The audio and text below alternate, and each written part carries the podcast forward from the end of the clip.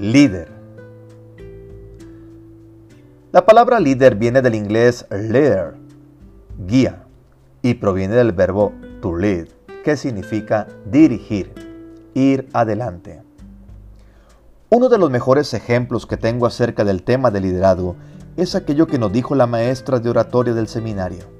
El primer día que se presentó nos dijo lo siguiente, en esta clase no les voy a pedir algo que antes yo no haga y sin duda lo cumplió cabalmente.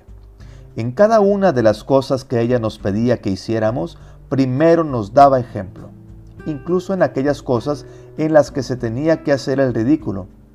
Ella lo hacía primero, de modo que lo que decía lo hacía, lo que prometía lo cumplía.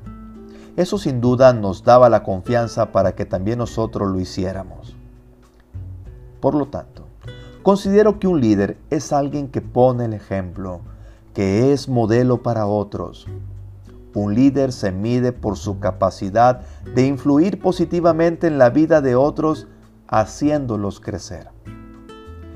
Un antiguo proverbio oriental dice acerca del liderazgo, ve con la gente, vive con ella, ámala, empieza por lo que saben, básate en lo que tienen pero de los mejores líderes, cuando han cumplido su tarea, cuando han terminado su trabajo, la gente dirá, lo hemos hecho nosotros.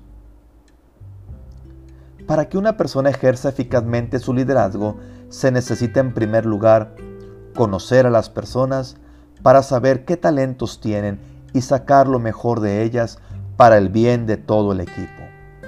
Un líder sueña, inspira a otros a dar lo mejor de sí mismos, le importa que ganen todos, respeta el ritmo del más débil, es generador del cambio, se convierte en ejemplo para otros, su medida es el servicio y su influencia positiva en los demás. Es congruente con lo que dice, piensa, siente y hace. Y vive con la firme determinación de que, como dice Jack Welch, sus acciones inspiren a otros a soñar más, a aprender más, a hacer más y a ser mejores. Les he dado ejemplo para que como yo les he hecho, también ustedes lo hagan. Juan 13, versículo 15.